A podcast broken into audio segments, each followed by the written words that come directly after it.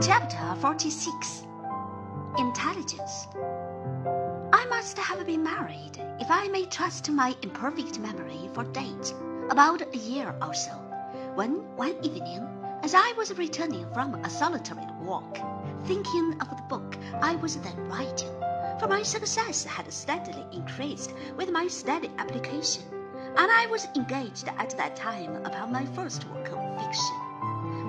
Past Mrs. Steerforth's house. I had often passed it before during my residence in that neighborhood, though never when I could choose another road.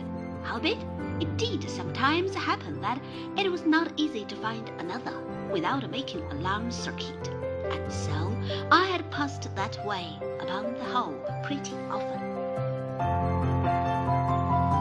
I had never done more than glance at the house as I went by with a quickened step. It had been uniformly gloomy and dull. None of the best rooms abutted on the road, and the narrow, heavily framed, old fashioned windows, never cheerful under any circumstances, looked very dismal, close shut, and with their blinds always drawn down. There was a covered way across a little paved court to an entrance that was never used, and there was one round staircase window at odds with all the rest, and the only one unshaded by a blind, which had the same unoccupied, blank look.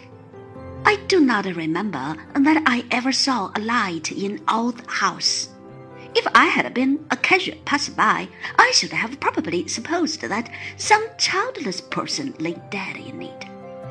If I had happily possessed no knowledge of the place, and had seen it often in that changeless state, I should have pleased my fancy with many ingenious speculations, I dare say. As it was, I thought as little of it as I might, but my mind could not go by it and leave it, as my body did, and it usually awakened a long train of meditations.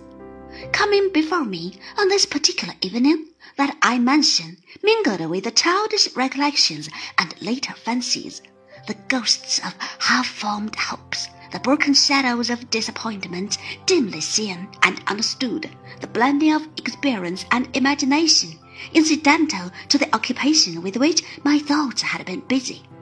It was more than commonly suggestive. I fell into a brown study as I walked on, and a voice at my side made me start. It was a woman's voice, too. I was not long in recollecting Mrs. Steerforth's little parlour-maid, who had formerly worn blue ribbons in her cap. She had taken them out now to adapt herself, I suppose, to the altered character of the house, and wore but one or two disconsolate bows of sober brown. If you please, sir, would you have the goodness to walk in and speak to Miss Dartle? Has Miss Dartle sent you for me? I inquired. Not tonight, sir, but it's just the same. Miss Dartle saw you pass a night or two ago, and I was to sit at work on the staircase, and when I saw you pass again, to ask you to step in and speak to her. I turned back and inquired of my conductor as we went along how Mrs. Steerforth was. She said her lady was but poorly and kept her own room a good deal.